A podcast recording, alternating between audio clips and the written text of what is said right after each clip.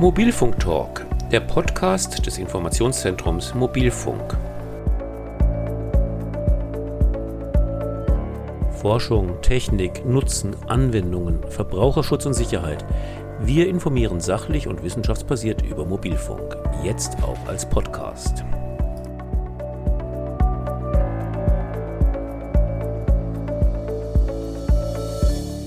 Verbreitung von mobiler Kommunikation hat in den letzten 20 Jahren stark zugenommen. Nahezu alle Menschen in jeder Altersstufe haben ein Smartphone, nutzen das zum Surfen und zum Telefonieren.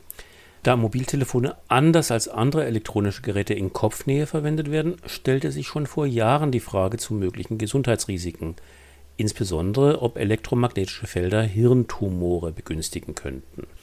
Dieser Frage ist unter anderem eine große britische Studie nachgegangen, die UK Million Women Study. Ihre Ergebnisse wurden vor kurzem veröffentlicht und sie konnten keinen Anhaltspunkt für ein höheres Hirntumorrisiko durch Handystrahlung liefern. Mein Name ist Hannes Rückheimer und Sie hören den Podcast Mobilfunk Talk des Informationszentrums Mobilfunk. Unser Gesprächspartner heute ist Professor Peter Berlitt, Generalsekretär der Deutschen Gesellschaft für Neurologie. Er hat sich mit den Ergebnissen der aktuellen Studie aus dem Vereinigten Königreich und mit dem wissenschaftlichen Kenntnisstand zur darin untersuchten Thematik sehr eingehend befasst. Hallo, Herr Professor Berlitt. Guten Tag. Herr Professor Berlitt, was genau steckt hinter der UK Million Women Studie und wie hat sie das Thema untersucht? Zu welchen Ergebnissen ist sie dabei gekommen? Ja, die UK Million Women Study ist eigentlich eine Studie, bei der es zumindest zu Beginn um das Brustkrebsrisiko bei Frauen gegangen ist. Die Studie hat 1996 in England und Schottland, also im Vereinigten Königreich, begonnen. Und da wurde jede vierte Frau, die zwischen 1935 und 1950 geboren war, erfasst in insgesamt 66 Screening-Zentren des National Health Service. Und es ging einfach darum herauszufinden, welche möglichen Risiken für Brustkrebs bestehen. Aber es wurden auch andere Faktoren, auch Lebensstilfaktoren erfasst. Und bis 2001 wurden 1,3 Millionen Frauen in die Studie eingeschlossen. Und in diesem Jahr wurde dann auch erstmals gefragt nach der Nutzung von Mobiltelefonen und im Jahr 2011 dann erneut. Und es ist ganz interessant, dass man eben dann auch natürlich die weiteren, den weiteren Gesundheitsverlauf von diesen Frauen erfasst hat. Und von den rund 780.000 Frauen, die 2001 den Fragebogen vollständig beantwortet hatten, erkrankten im Follow-up über die nächsten 14 Jahre gut 3000 an einem Hirntumor. Und dann hat man geguckt, wie ist es mit dem Risiko, wenn die Frauen Handy benutzt haben oder eben keine Handynutzung angegeben hatten und wie sah es dann aus mit dem Risiko für, für Hirntumoren. Und da zeigte sich eben in dieser doch ja sehr großen Studie kein erhöhtes Risiko für das Auftreten weder von bösartigen noch von gutartigen Hirntumoren. Jetzt stellt sich ja bei wissenschaftlichen Studien immer die Frage nach der Aussagekraft. Wie sieht es denn da bei dieser UK Million Women Study aus, äh, qualitativ und quantitativ? Ich denke, was man von vornherein erst einmal sagen muss, und das ist natürlich eine gewisse Einschränkung, es geht hier nur um Frauen. Das sind ausschließlich natürlich äh, Patientinnen erfasst. Das heißt, wir können nicht zwingend jetzt auch Rückschlüsse ziehen auf das männliche Geschlecht.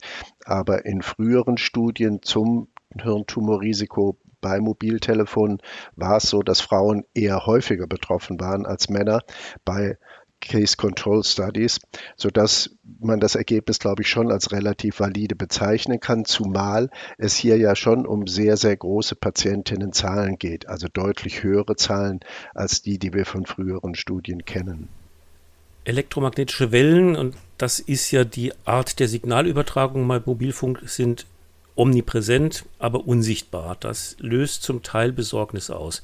Welche Effekte haben denn diese elektromagnetischen Wellen auf den menschlichen Körper? Was bewirken sie und was auch nicht? Ja, also nach allem, was wir wissen, ist es so, dass eine Veränderung der DNA, also der Körpereiweiße, nicht stattfindet. Es gibt die Theorie, dass freie Radikale womöglich auf zellulärer Ebene gebildet werden könnten und was man ja auch selbst als Handynutzer mitbekommt, wenn man längere Zeit das am, am Körper oder am Ohr hat, dass es zu einer Erwärmung kommen kann.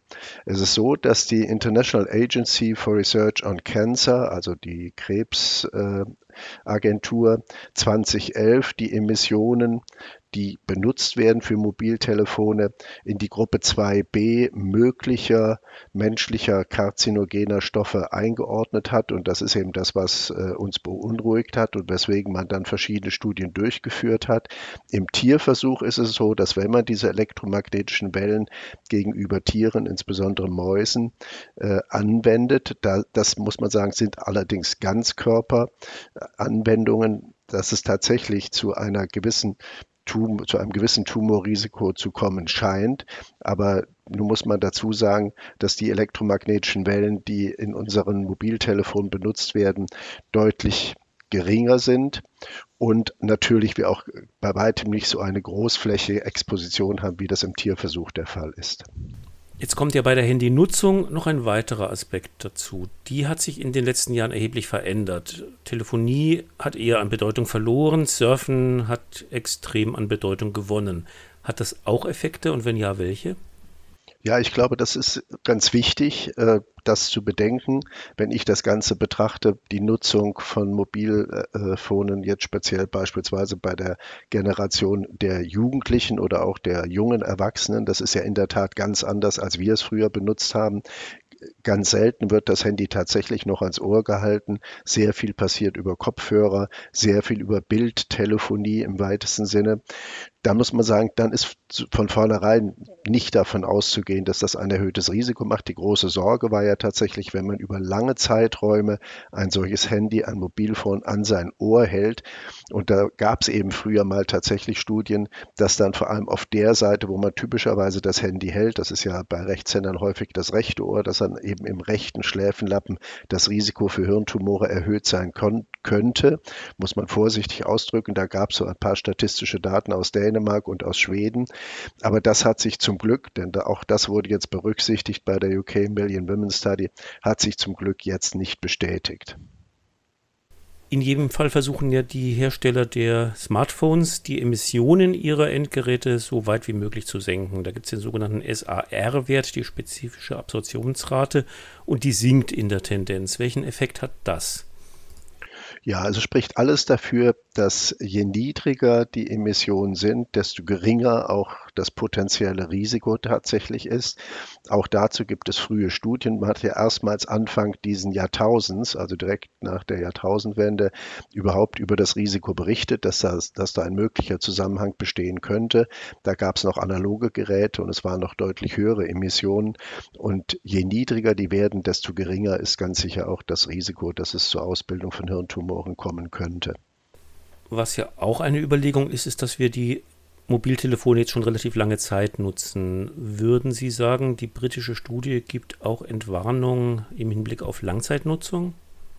Naja, wir haben Daten jetzt aus dieser UK Million Women Study über einen Zeitraum von mindestens zehn Jahren zur Nutzung. Das ist schon eine relativ lange Zeit. Es gibt frühere, kleinere Studien, wo Zeiträume bis zu 25 Jahren tatsächlich betrachtet wurden. Also wir das muss man also einschränkend sagen, dass man womöglich nach der, einer Beobachtungszeit von 25 oder 30 Jahren eine Änderung der Einschätzung bekommen könnte. Aber ich finde, zehn Jahre ist schon ein relativ langer Zeitraum.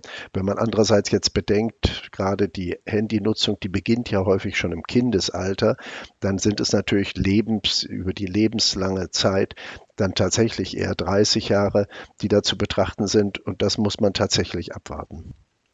Wie sieht denn die weitere Forschung aus? Welchen Fragestellungen wird dann nachgegangen? Ja, also es gibt weitere, auch große Beobachtungsstudien, die prospektiv die Handynutzung erfassen. Äh, eine weitere Studie, die bereits auch seit über zehn Jahren läuft, untersucht tatsächlich auch die Handynutzung bei Männern und Frauen. Das heißt, wir werden wahrscheinlich Ende diesen Jahres oder Anfang nächsten Jahres in einer Publikation sehen, ob sich die Ergebnisse der UK Million Women Study da auch für Männer in der Form bestätigen, dass eben kein erhöhtes Risiko besteht und auch in verschiedenen Studien, sowohl in den USA als auch in Europa, werden weiter Langzeitdaten über karzinogene Effekte von verschiedenen Lebensstilfaktoren, einschließlich Handynutzung, erfasst. Ich glaube, das Entscheidende ist wirklich, dass diese Studien konsequent weitergeführt werden, weil wir brauchen einfach Daten über möglichst lange Zeiträume, die auch nach Möglichkeit die Art der Handynutzung miterfassen. Also wird überhaupt das Handy ans Ohr gehalten? Wie wird es genutzt? Da müssen meines Erachtens noch einige Studienprotokolle entsprechend angepasst werden, weil ja auch die Handynutzung sich im Laufe der Zeit geändert hat. Aber das passiert im Moment und da werden wir gespannt sein müssen, was dann in 10 bis 15 Jahren wir an Ergebnissen bekommen. Also obwohl die britische Studie eigentlich auf breiter Front Entwarnung gibt, gibt es ja immer so ein bisschen den Gedanken einer Vorsorge. Welche praktischen Tipps würden Sie den MobilfunknutzerInnen geben, die ihre elektromagnetische Exposition trotz alledem so weit wie möglich reduzieren wollen? Da würde ich auf jeden Fall zur Nutzung von Kopfhörern raten. Ähm, also ich würde tatsächlich dazu raten, dass man sein Mobilphone nicht ans Ohr nimmt, wie, es eben klassischerweise bei der Telefonie erfolgt. Dass man tatsächlich natürlich auch versucht, äh, den, die Mobilphone-Nutzung im Laufe des Tages zeitlich zu begrenzen. Das sollte man ehrlich gesagt nicht nur wegen des möglichen karzinogenen Risikos tun, sondern eben wegen vieler anderer auch psychologischer Effekte, die dabei entstehen und die ganz andere Risiken haben, die wahrscheinlich wesentlich höher sind. Ja, das ist ein sehr schönes Schlusswort. Also trotz aller Vorteile, die Smartphones bringen, nicht ganz aus dem Blick verlieren, dass man sie einfach auch mal zur Seite legen kann. Herr Professor Berlet, ganz herzlichen Dank für dieses Gespräch. Sehr gerne. Ja, das war die dritte Folge von Mobilfunk Talk, dem Podcast des Informationszentrums Mobilfunk. Wir informieren regelmäßig über Forschung, Technik, Nutzen, Anwendungen, Verbraucherschutz und Sicherheit beim Mobilfunk. Unsere Podcast-Folgen erscheinen ungefähr in monatlichem Rhythmus. Wenn Sie keine davon verpassen wollen, würden wir uns sehr freuen, wenn Sie unseren Kanal abonnieren. Ich, Hannes Rückheimer, bedanke mich fürs Zuhören und sage in diesem Sinne bis zum nächsten Mal.